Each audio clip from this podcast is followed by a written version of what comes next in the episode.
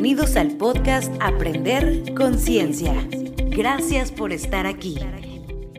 Gracias por estar un martes más con nosotros. El día de hoy vamos a hablar acerca del abuso sexual infantil con una psicóloga clínica muy conocida en México, seguramente muchos de ustedes la conocen, ella es Julia Borboya, es psicóloga clínica de niños y adolescentes, y autora de cinco libros, creadora del grupo Julia Borboya y presidenta de la Asociación Civil Antenas y el programa Escudo de la Dignidad, que ahorita nos va a platicar un poco más a fondo qué es esto. Julia, te agradezco muchísimo tu tiempo, sé que estás ocupadísima, entonces mil gracias por darnos un espacio para platicar de esto. Al contrario, María, gracias por darme la audiencia para que la gente sepa y para que combatamos esta, esta verdadera pandemia que es el abuso sexual. Totalmente. Antes de empezar a hablar de lleno este tema, quisiera que nos platicaras un poco para las personas que no conocen qué hacen en Grupo Julia Borboya. Bueno, mira, eh, nosotros somos eh, psicólogas clínicas y trabajamos con lo que es psicodiagnóstico vinculado a terapia resolutiva, es decir, nos llegan niños por cualquier motivo, o sea, porque se hacen pipí en la cama, porque van mal en la escuela, porque sus papás se divorciaron, en fin, no hay una causa específica para que puedan venir, el niño que sufre o hace sufrir a los demás, o, la, o el adolescente que sufre y hace sufrir a los demás. Ese sería como el, el foco rojo para que un padre, una madre acudan con nosotros a pedir ayuda. Y lo que hacemos es detectar. Psicodiagnóstico es saber, hacer como un retrato psicológico de, de ellos, saber qué sienten, qué piensan, por dónde está el problema, decírselos a los niños y a los jóvenes, porque nosotros creemos mucho que los niños tienen que ser dueños de sus problemas para que sean dueños de sus soluciones, es decir, conscientes, mira, este Pablo, esto te falla, ¿no? Y tenemos que echarle ganas, o eres muy bueno para esto otro. Y hacemos un tipo de terapia resolutiva, que es un poco basado en, la, en la, corriente cognitivo-conductual. Bueno, usamos todas las corrientes que nos sirven, ¿no? Y entonces, a ver, este, pues vamos a intentar esta semana hacer esto, les damos asesoría a los papás y bueno, pues esto es a lo que nos dedicamos. Em, yo pues llevo 40 años trabajando y entonces he desarrollado muchas herramientas para trabajar. Y dentro de la clínica tenemos antenas. Antenas es una de nuestras herramientas, que es, es un extraterrestre, María, que, aterrizó aquí en el consultorio. Eh, viene del planeta Antenópolis, no habla más que con niños o niñas y no sabe nada de lo que pasa en la Tierra. Entonces, hazte cuenta que es como un confesionario, pero laico, ¿no? O sea, el niño entra en un cuartito y a través de, la cámara, el, Antenas lo ve y le habla en tiempo real, ¿no?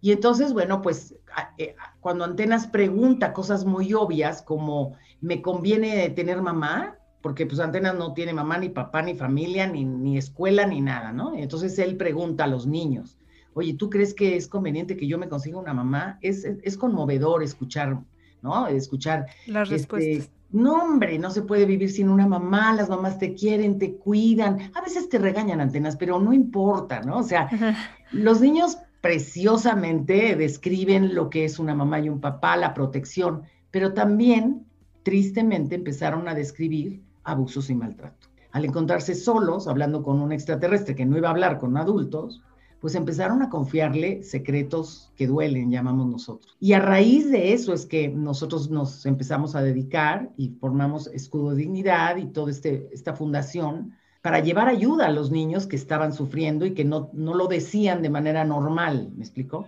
Claro. ¿Y exactamente qué conlleva un abuso sexual? Porque al hablar de esto luego podemos pensar, bueno, pero no hubo penetración o bueno, solo lo tocó un minuto o pero el niño gritó rápido y, la persona se asustó y se fue.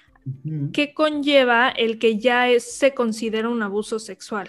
Mira, un abuso es todo, toda aquella conducta, tanto verbal o física, que altere a un menor en cuanto a su sexualidad. Es decir, tú puedes abusar de un, de un niño o de una niña sin siquiera tocarlo, enseñándole imágenes eh, obscenas. pornográficas, obscenas, diciéndole cosas lascivas, obscenas, o sea, ese ya sería un abuso. Cualquier tipo de tocamiento de sus genitales o petición de que el niño toque al abusador.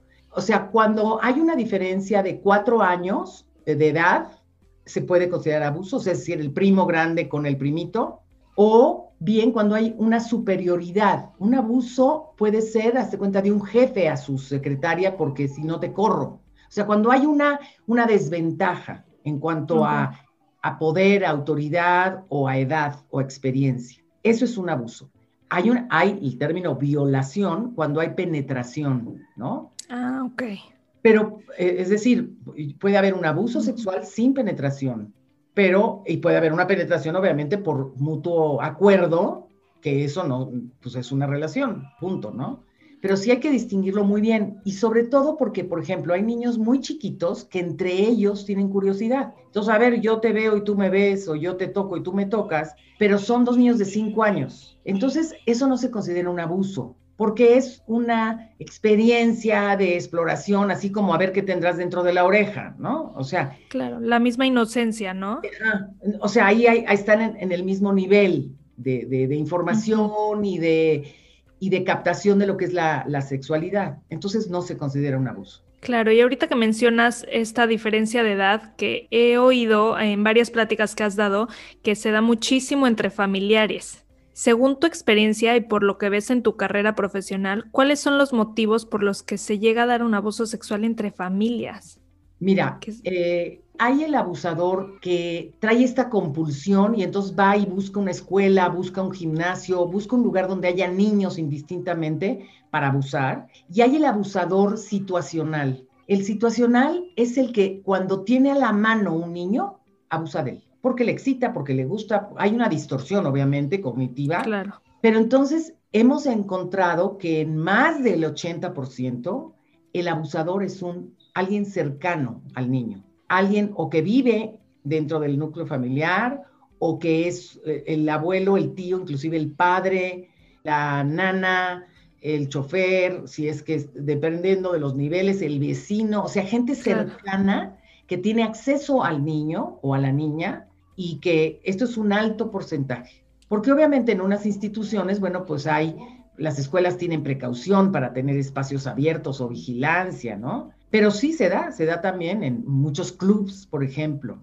aprovechar. Pero es diferente la patología o la, el pensamiento del abusador eh, situacional al abusador eh, que busca a las víctimas, va directamente a lugares donde hay víctimas. Claro, ¿y por qué crees que muchas veces se dé que pensamos como papás que solamente se da en situaciones ajenas a nosotros. Sí, si todos viven en el mismo cuarto, pues cómo no les va a pasar, ¿no? O si la mamá juega eh, bridge o canasta todo el día, claro. O sea, queremos... ¿Quién cuida a los niños? Exacto.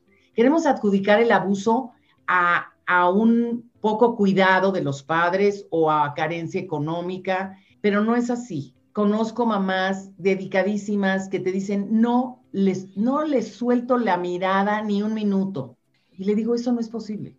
O sea, el abuso puede ocurrir en la pared de al lado, en este momento donde yo te estoy hablando, y no me entero. Porque además el abusador es experto en seducir, en disfrazar, ven, te vamos a jugar y yo te hago cosquillitas. O sea, él, o ella, porque en su mayoría son hombres, también hay mujeres abusadoras, por supuesto, pero el porcentaje es mayor en varones. Tiene un lenguaje seductor que primero jala, ¿no? Al menor para vente conmigo, vamos a juego. La, te puedo hablar el caso de un tío que los domingos, comida familiar, el tío decía, yo los entretengo, yo me los llevo y les pongo la película en la tele. Y los papás encantados porque se seguían en la plática y el, y el tío abusaba de todos, eran cinco, cinco sobrinos. Y era uno, el que sigue, el que sigue. Una cosa de verdad tremenda. Los papás se sentían muy culpables y aquí yo les digo, papás, no te sientas culpable porque tu cabeza no está en eso. O sea, ¿cómo te puedes suponer que tu hermano va a hacer eso, no? Claro.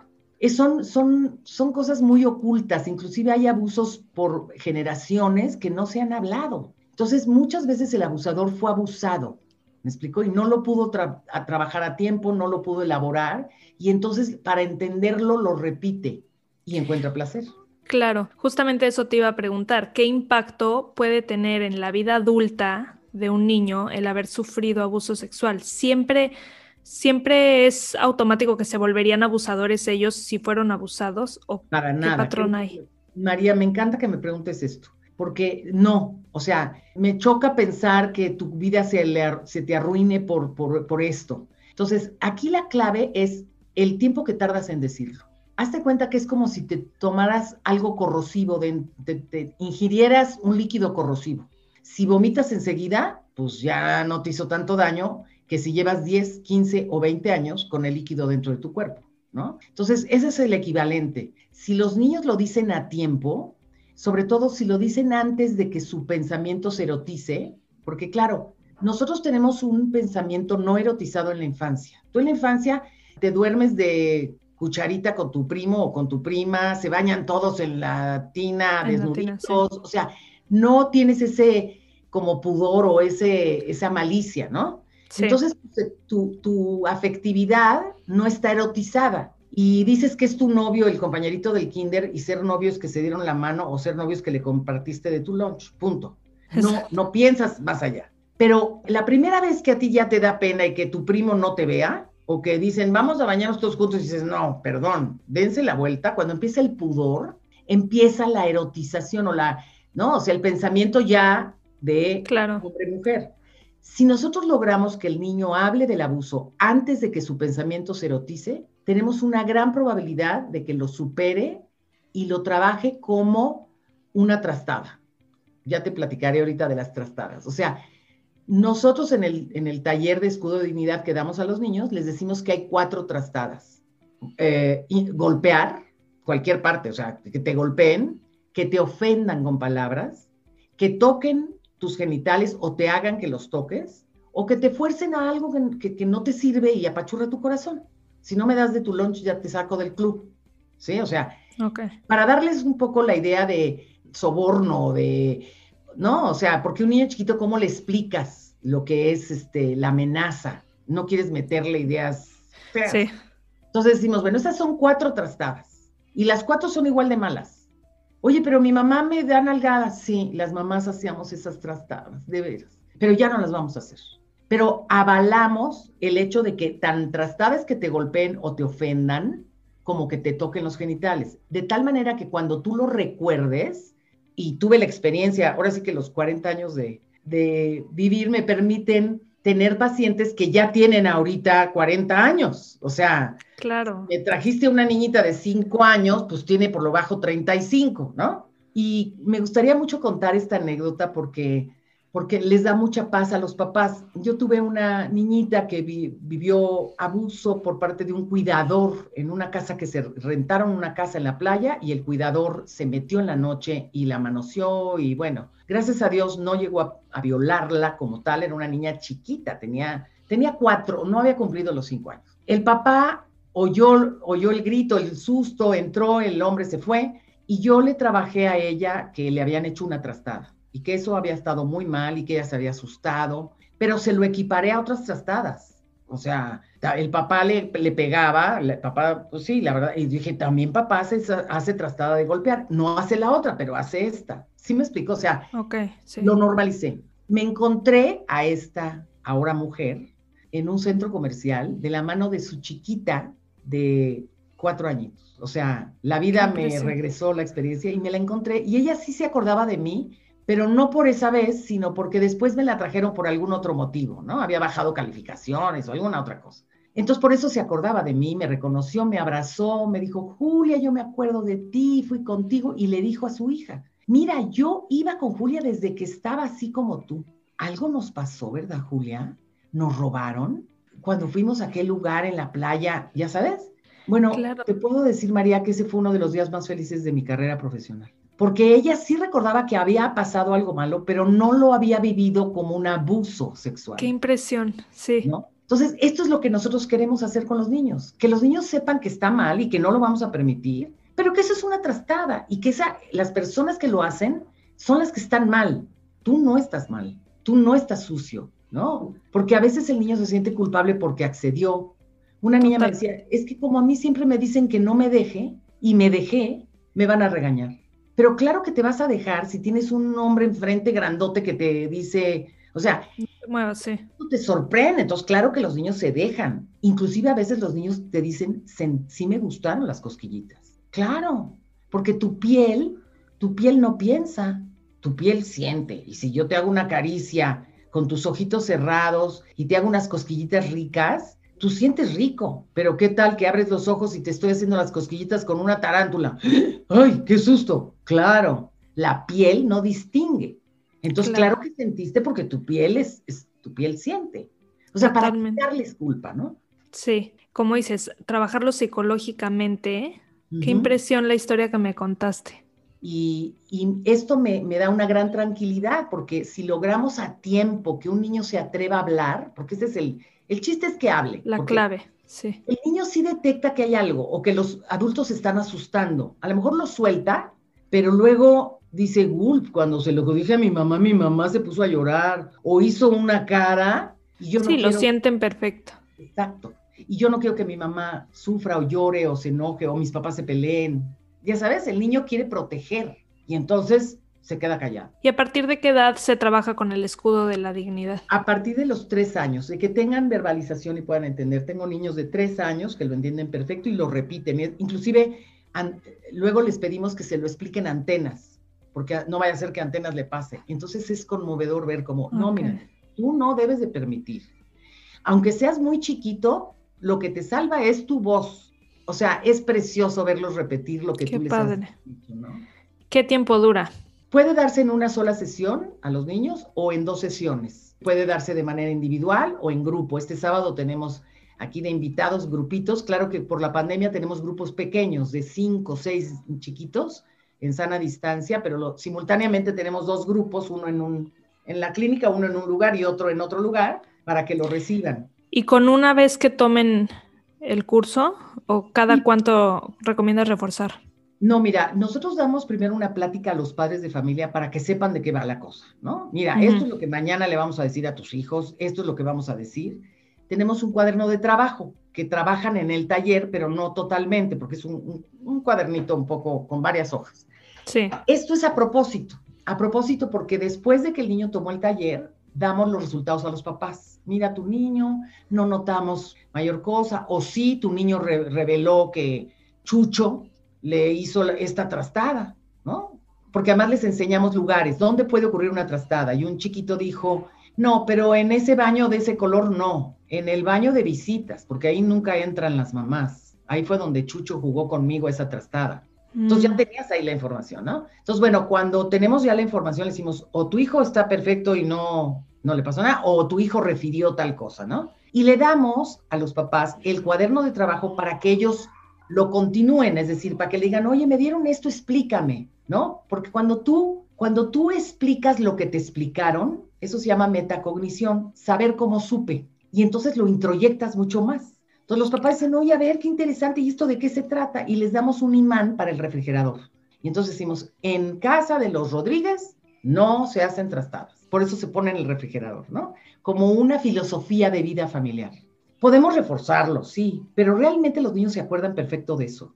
Inclusive les entra trastaditis, ¿eh? Cuando llegan a su casa después del taller. Papá, eso es una trastada. Mamá, mi hermano me hizo Ya sabes, ya no saben cómo callarlos. Pero bueno, como digo, mira, esto se les va a pasar y qué bueno que lo están reforzando, ¿no? Porque sí, los papás hacemos trastadas. Claro, totalmente. golpeamos a veces, ¿no?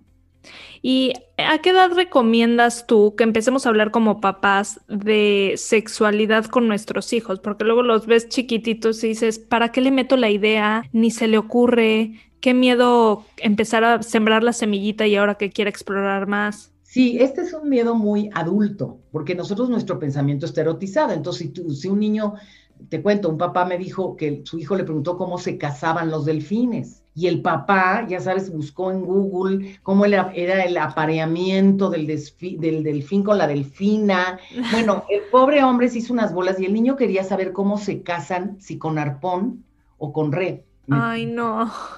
Entonces, no, la nosotros no es que tengamos un, un sexo, es que somos sexo. Es que la sexualidad es nuestra identidad. Entonces, desde que son chiquitos hay que explicarles todas las partes del cuerpo, así como le dices tu nariz es delicada, no te metas los dedos a la nariz porque te haces daño, pues igual tenemos, es nuestro pene, son los testículos, es la vulva, es la vagina, son las pompis y son delicadas. Por eso nos ponemos traje de baño cuando vamos a la playa, para protegerlas, porque por ejemplo el ojo, el ojo es delicado también, pero tiene el párpado.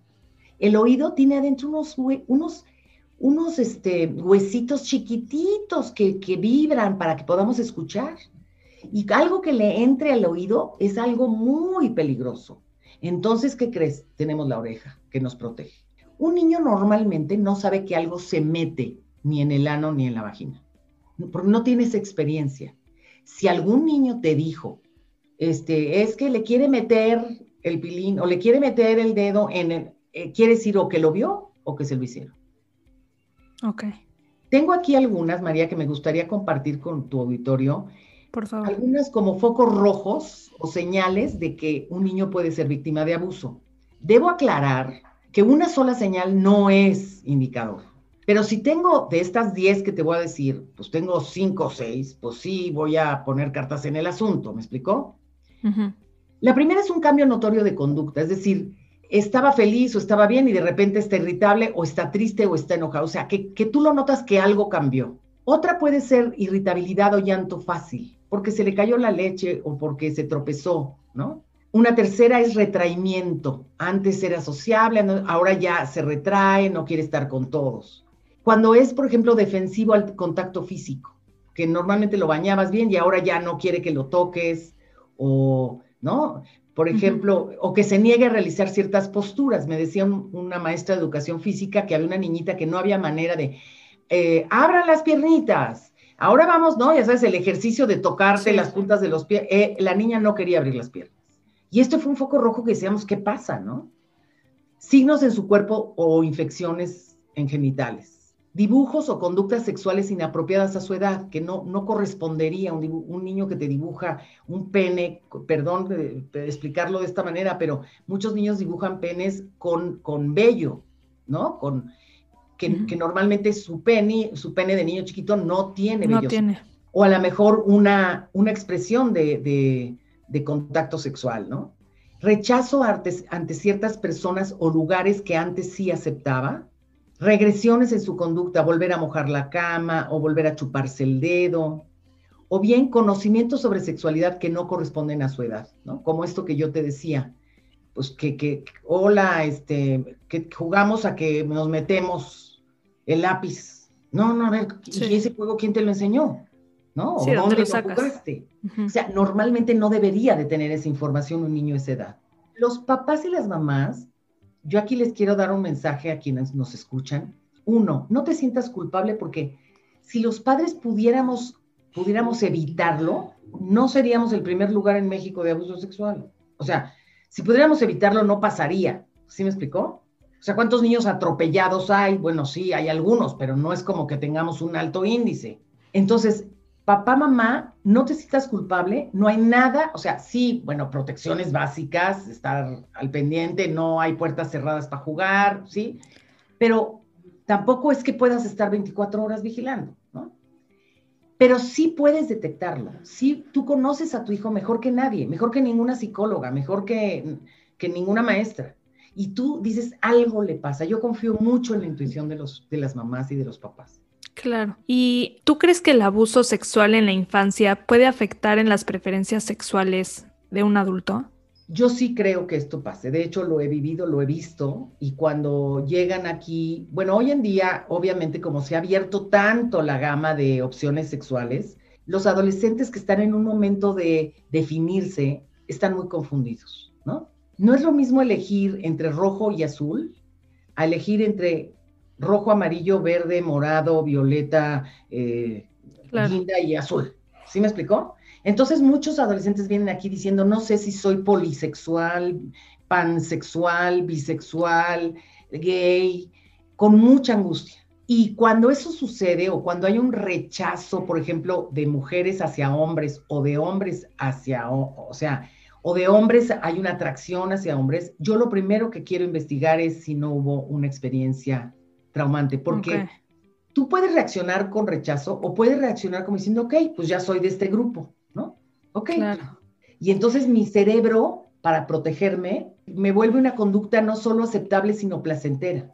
Es como una protección, el cerebro es bien listo y entonces dice, no, nos vamos a proteger ahorita aquí, tú no te vas a sentir mal. Y esto sentiste rico y entonces, ok. El problema es que hay muchas reversiones en cuanto a la preferencia sexual.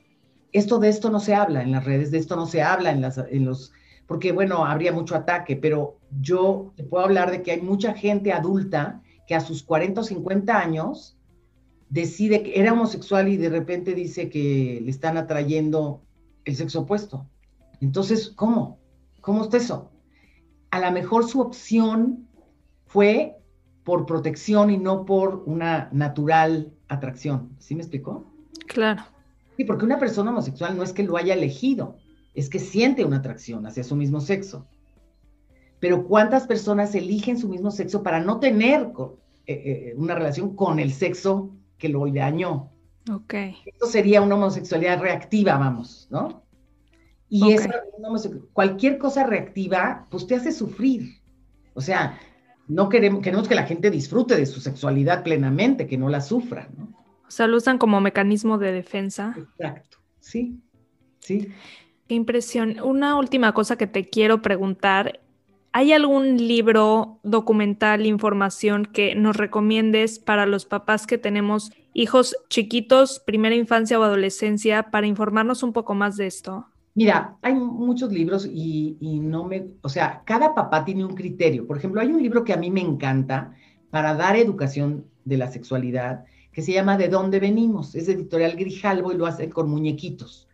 Para niños que ya empiezan a inquietarse y que tuvieron información, porque mi amigo ya me dijo tal cosa y yo quiero saber, y tú quieres explicar lo que es una relación sexual. No, no, sabes qué bonito libro. Yo lo usé hace muchos años con mis hijos, que son hoy adultos y padres, y ellos lo usan a su vez con sus propios hijos. Se llama ¿De dónde venimos? Pero yo más les diría, hablen de la sexualidad como hablan de su nariz. No te metas los dedos mi vida, suénate, ten cuidado, no te vayas a lastimar. ¿Sí me explicó? Hay muchos niños que se tocan sus genitales porque les sienten rico y se estimulan. Esto no es una masturbación como tal, no, no persigue el fin de, una, de un orgasmo, ¿sí? Es una estimulación porque se siente sabroso como si como si me sobo el cachete o me rasco la cabeza. Y lo único que hay que pedirles a los niños es, mi amor, ve y lávate las manos.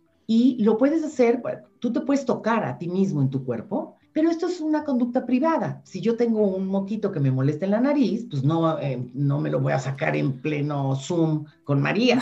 Me voy a esperar a que se acabe el Zoom para ir a ver al baño, para sonarme, para hacer algo a nivel íntimo. Los niños tienen que entender que hay tres niveles de conducta el nivel público, que es este que estamos haciendo tú y yo, todo el mundo sabe nuestros nombres, sabe lo que estamos diciendo. El nivel privado, que es un poco lo que solo sabe nuestra gente cercana o a la gente que se lo queremos contar. Y el nivel íntimo. El nivel íntimo no lo queremos participar. Nosotros vamos al baño a hacer nuestras necesidades solos. Y este nivel íntimo lo tenemos que cuidar porque tiene que ver con nuestra dignidad las redes sociales, este, esta explosión de, booms y de, ¿no? TikToks y de cosas, ha hecho que, que se borren esas líneas, ¿me explicó? Y entonces de repente ves un, ves, no sé, una history en Instagram de alguien que, está haciendo algo que normalmente no, no nos interesa. No enseñas. Y los niños están aprendiendo esto. Entonces en casa diles, a ver, hay cosas públicas, hay cosas privadas, y hay cosas íntimas que es tu cuerpo y tú lo manejas y no, no vamos a poner en el chat, hoy, hoy hice popó en bolitas, perdónenme que sea tan drástica, pero los niños lo entienden muy bien así. Digo, a ver, ¿tú vas a sacar eso en tu Instagram? No. Y lo hablo también por los adolescentes. Los adolescentes están queriendo eh, demostrar una, una, sexualidad más allá de su edad. Y entonces ves niñas de 14 años que se toman foto en bikini, con boca sensual, ya sabes, porque no saben la connotación que eso puede tener al resto de la gente mayor. O sea, ellas quieren parecer muy sexys. Sí. Pero no saben el trasfondo de esa fotografía. Y te aseguro que si pasan unos años y ellas mismas ven sus propias fotos, van a decir, bueno, ¿en qué momento?